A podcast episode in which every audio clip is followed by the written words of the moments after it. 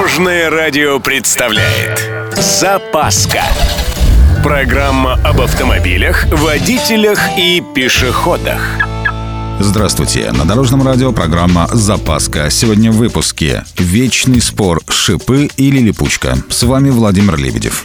Поехали.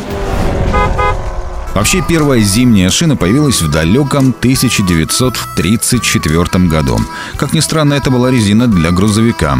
Качество по нынешним меркам было так себе, но тяжелые машины могли ехать чуть лучше, чем обычно. Первые металлические элементы на колеса начали пристраивать чуть позже, в 60-х годах прошлого века. Эффект тоже ни о чем, но идея запомнилась. Что-то более-менее приличное получилось к началу 70-х. Производители определились с размерами шипов и содержанием сажи в покрышках. Что касается фрикционной резины, то настоящий прорыв произошел в 1982 году. Тогда придумали новый рецепт резиновой смеси и догадались, как правильно нарезать ламели. Вот тут-то и начался спор, что лучше, шипы или липучки. Собственно, особенности зимней резины знают все опытные водители. Первое. Обувать зимние шины следует при среднесуточной температуре около плюс 7 градусов.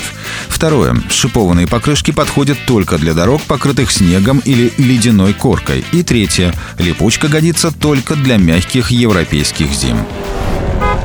Ну, вроде бы все верно. Только надо учитывать, что прогресс не стоит на месте. Современная зимняя резина – настоящее произведение искусства. Шиповки приобретают все больше универсальных свойств, и водители могут быть уверены в надежном сцеплении на любой поверхности.